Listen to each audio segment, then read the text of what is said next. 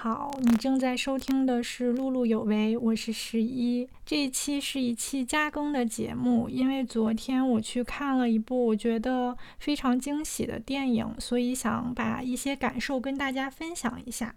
呃，这部电影叫做《引入尘烟》，我觉得如果你比较关注电影的话，可能在最近的一些媒体上面也有刷到它。昨天去看这部电影，是我今年第七次走进影院。除去在资料馆看的一些老片子、院线片儿，这是我今年看的第四部电影。但是二零二二年已经过去一半了，我才仅仅看了这几部电影。我觉得疫情可能对整个电影行业真的有非常非常大的影响，确实没有太多的片子让呃人们有走进电影院的冲动。所以昨天我去看了这场电影之后，其实非常非常的惊喜，所以想快速的把。呃，我的感受跟大家分享，让大家也如果感兴趣的话，去快速的走进影院。我之所以去看它，是因为这部影片它入围了柏林金熊奖的提名。呃，虽然它在排片上面其实排的还蛮少的，但是我还是专门去离我家挺远的影院去看了它。在看它之前，我是完全没有看那些自媒体写的一些内容介绍的，基本是带着一个完全的空白状态去看的这部电影。影厅的上座率可以说非常的惨淡，我觉得我的那个厅可能只有十分之一的上座率吧，就是大家特别稀稀拉拉的。呃，我隔座就是中间隔了一个位置的邻座，两边。都是坐着两个和我差不多年纪的女性，提到她们是因为他俩看电影的过程中几乎哭了整场，从头到尾是那种难以自制的抽泣。我左边的这位女生，她好像还没带纸巾，我特别特别想给她递过去，但是由于我的社恐体质，最终限制了我，还是没有给她递纸巾。但在我看到有些段落。呃，想流泪的时候，我会觉得此刻有他们坐在我身边真的很好。此刻我能够坐在电影院里看这样一部影片，感到很开心。再说回到这部电影上面，首先，呃，我是给它四颗星。你知道满分应该是五颗星，虽然我给它四颗星，但是我非常想推荐所有人去看看。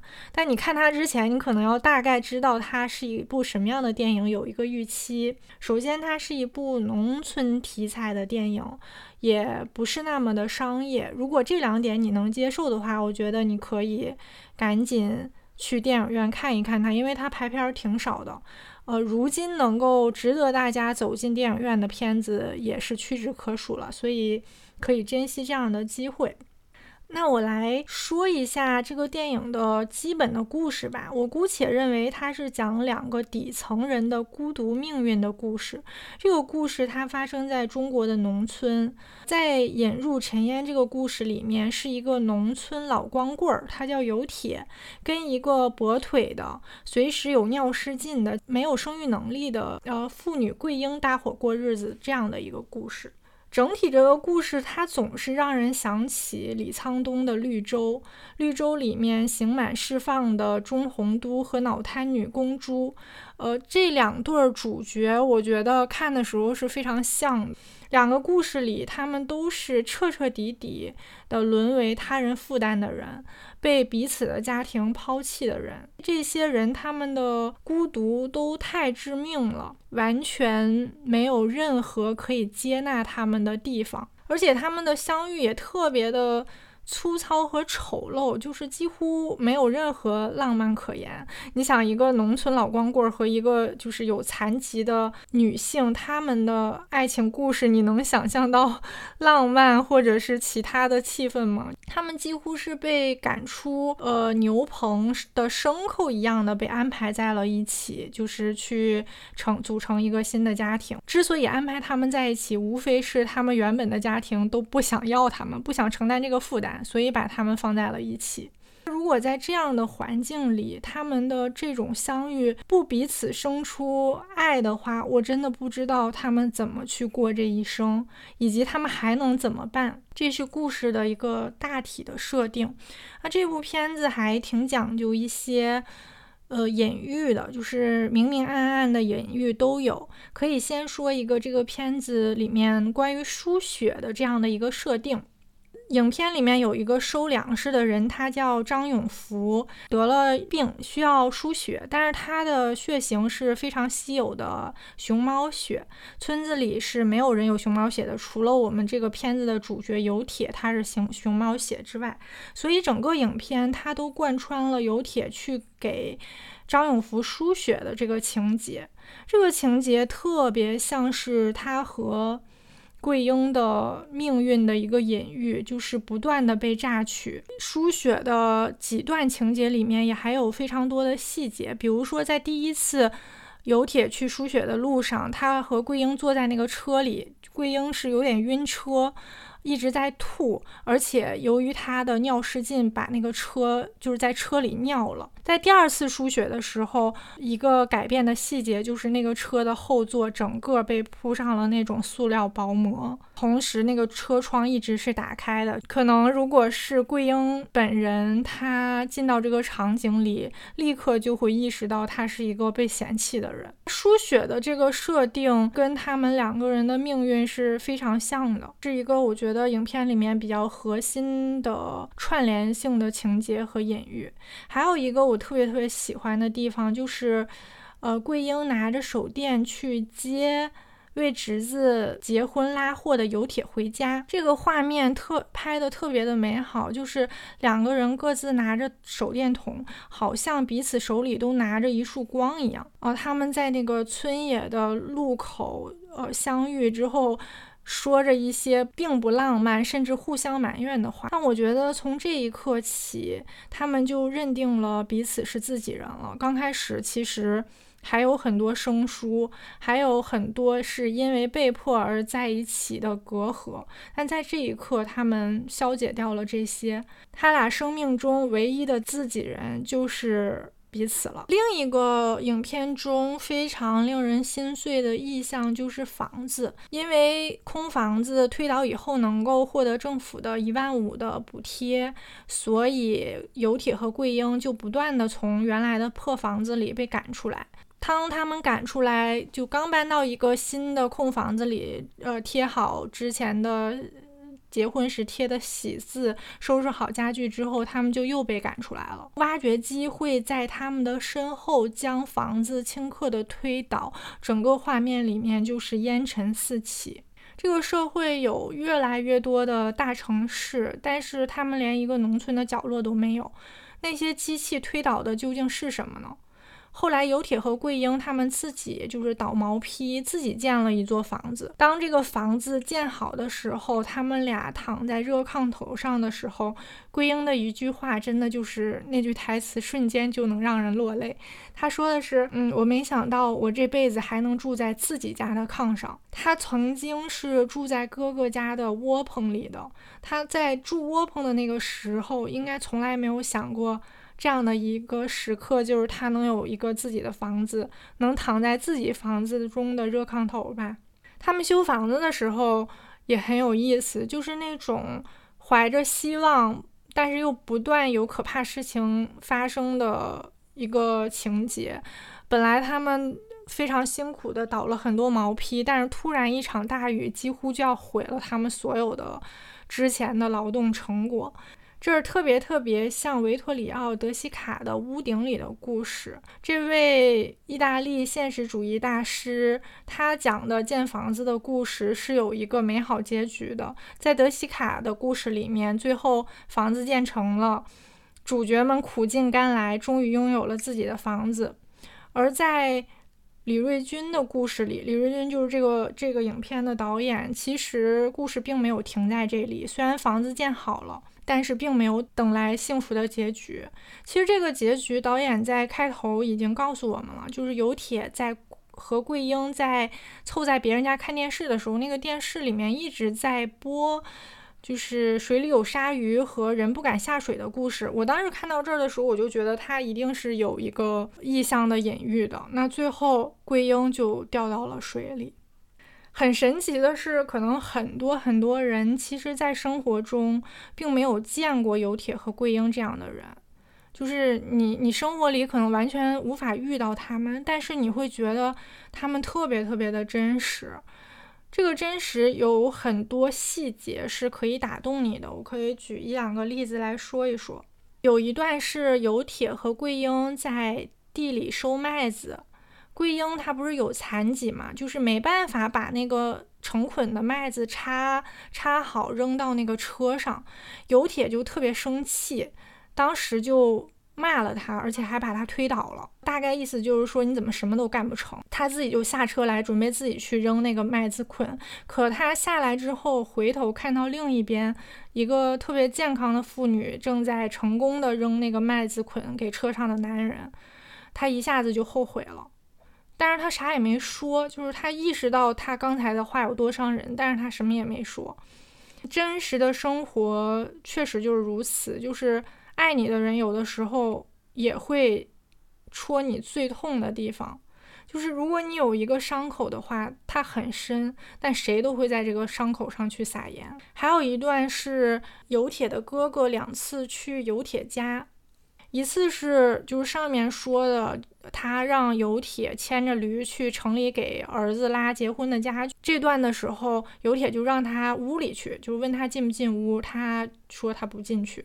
并且没有表现出任何说要麻烦有铁去帮他拉一趟家具的这种态度，就完全是理所当然，你帮我去做这个事情。交代完他就走了。这个里面有一个反差，是有铁和桂英结婚的时候，其实他们连一个物件都没有，什么都没有填过。基于这个情节，有铁他就去赶车拉家具了。但是整个就是在夜里赶车，其实行进进度很慢。他回来的时候，他的哥哥就埋怨他说：“爬回来都比你这快，毫无感激之情，就是对他们的那种压榨，好像就是一种理所当然，完全不需要抱有任何歉疚。”另一次，他去有铁家是让有铁以困难户的身份，就是申请那个楼房，因为有铁的这个困难户的身份，这个情节我觉得是特别让人有侮辱感的。就是他拎着呃儿子婚宴上面的那些剩菜，那些剩菜在一个塑料袋里面，就像是喂猪的那种食物折在一起一样。之后他去递给那个有铁说。啊，这是婚宴上剩的饭，但是没有动过。他强调没有动过，并且还解释了说为什么没叫有铁和桂英去婚礼。但这这个解释就是特别苍白无力。他不会去叫有铁和桂英，是因为他们就是完全不存在的人，在他哥哥的眼里。这个时候，有铁还是跟他说，请他进屋里。之后他也说我不进屋。如果还有。一点点利用价值的话，他们就会被榨干。如果没有利用价值的话，有铁的哥哥大概完全不想跟有铁以及他尿失禁的老婆扯上一点关系。这两段情节我觉得特别的现实，就是你可能没有遇到像有铁和桂英这样的人，但是我觉得像他们这样类似的被人完全漠视的一个态度。你一定见到过，或者是经历过。还有一个特别意外的地方，就是我看到一半儿，我才想起来，之前好像就是扫这个电影的一些报道的时候，是说是海清主演的。就我突然想起这个事儿，我仔细一看，才发现演桂英的演员确实是海清。就刚开始的时候，我还觉得这个桂英演的没有有铁自然，就是有铁他把那种干农活、照顾牲口的样子演的特别特别的自然。知道是海清之后，我就觉得他演的还是挺好的，完全认不出来了。我我刚开始完全没有认出来，如果不是我看到了之前的新闻的话，我可能看完全片我都认不出来。他那种瘸腿啊、弓背抖手演的都挺自然的。后来我看完之后回来，我又看一些新闻里面写这个男主角有铁的演员是导演的姨父，就是他本来就是一个农民。所以他演这个东西可能跟他的生活确实比较接近，但据导演说，他姨父本身的性格跟呃有铁其实是完全不一样的，就是他还是有一些表演技巧的，而且导演之前有很多部电影，就是他姨父在里面演配角，所以说他也是有一些表演经验的。这个片子还有一个特别好的地方是，我觉得它的摄影还是挺有美感的，有一些镜头就特别妙。比如说桂英第一次去游铁家，就是类似于一个相亲，但其实。他们两个各自完全没有决定权。有铁他在饭桌上吃饭的时候，他的驴子就突然被骂了。那个应该驴在拱什么东西，就被臭骂了一顿。他就感觉到很郁闷，就拿着自己的馒头碗回到自己住的那个棚子里去啃馒头了。桂英这个时候就被催着去尿尿，因为她的嫂子带她来，特别担心，就是她，比如说当时尿在裤子里面会促不成这桩婚事，就催着她去尿尿。这时候有一个镜头是有铁对着镜子在啃他的馒头，就是若有所思的样子。门外是桂英站在门口抚摸有铁的这头驴子，这个画面拍的。特别特别美，因为画面里还有在下雪，就是非常的浪漫，也是一个非常有含义的画面。这个驴子刚被骂，就有铁特别心疼他，因为这个驴子，我觉得他一定是觉得就如同自己一样，就是不停的卖命劳作之后被训斥，和他的命运完全是一样的。而此刻。这头驴子正在被一个女人温柔地抚摸着，这个画面真的非常温柔。还有很多就是他们在农田里面劳动田野的这些画面，其实也特别特别美。那种广阔的田野，麦子。啊，树，远处的房子拍的都特别好看，而且那种自然之美，好像跟游铁和桂英的人生之苦形成了一个特别鲜明的对照，让那种美和苦都变得。更强烈了。这个电影其实我我只挑了一些我觉得印象非常深，想拿出来说的部分。其实还有很多细节，我觉得他拍的都是挺好的，但也有一些我不是特别喜欢的地方。有一些台词和画面，我觉得确实是有点刻意的。比如说，他们有一段有铁跟桂英的对话，有几段吧，有一段是讲那个他们共同认识的一个老疯子嘴里说出的一段话。那段话，我觉得。太深刻和诗意了，就是非常的违和。还有他们在田里种地的时候，就是有铁说的关于一段土地的台词，大概的意思就是说我我什么都是从土地里生长出来的，它的呃粮食、它的牛、它的动物都要依靠于土地，所以它也离不开土地。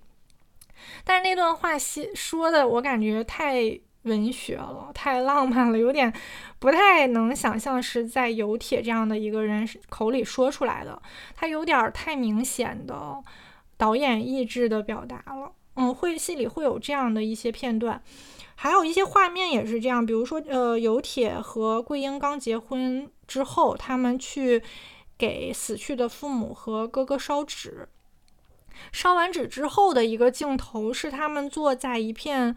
荒漠的沙尘尖儿上，就是整个画面是漫天的黄沙。他们坐在一个拱起来的沙尖儿上面，在吃馍馍。这个画面我觉得太过于电影了，就是我看到它的时候，我一下子就从那个情节中出来了，有点跳脱，不够觉得真实。但这个电影我特别喜欢以及珍贵的地方，我是觉得对中国农村。这种真实现状的呈现，及每一个村里都有一个边缘人的这种设定，在我看来是非常非常真实的。而且在影视作品中，其实非常少去把镜头聚焦到这样的人身上，就跟我说。呃，绿洲里面去拍的那对残疾情侣一样，我觉得对这种边缘人的关注是非常有价值的。回来之后，我也稍微了解了一下这个导演，其实这个导演还挺厉害的。他是一个八零后嘛，但是他的之前的作品已经在欧洲三大电影节都有过入围的成绩了，挺牛逼的。但是他之前的电影我完全都没有看过。这个拍摄电影的村子就是导演生活生长的村子，他所有的电影其实都在。聚焦农村的一个视角，他自己也说，像北上广这样的城市，不管有没有人拍，你对他已经知道太多了。但中国其实有很多角落以及很多人的命运，你没有影视作品拍出来的话，他们真的永远不会被看到。嗯，这个是我觉得还挺令人感动的地方。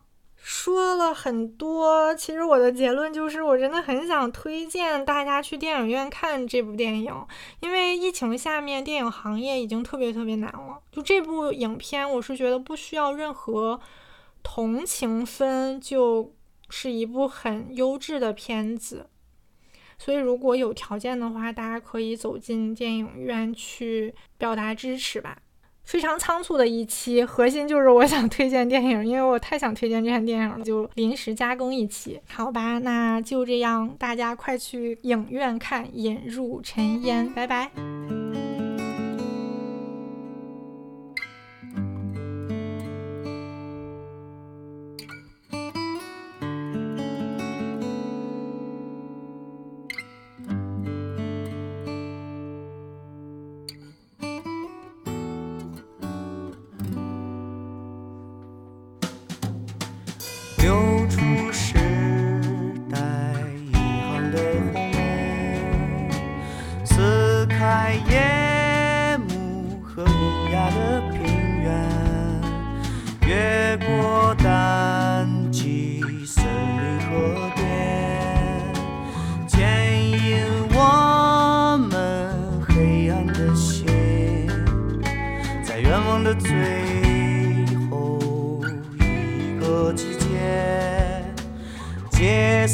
清晨，还有黄昏，在愿望的最后一个季节，记起我曾深藏离人。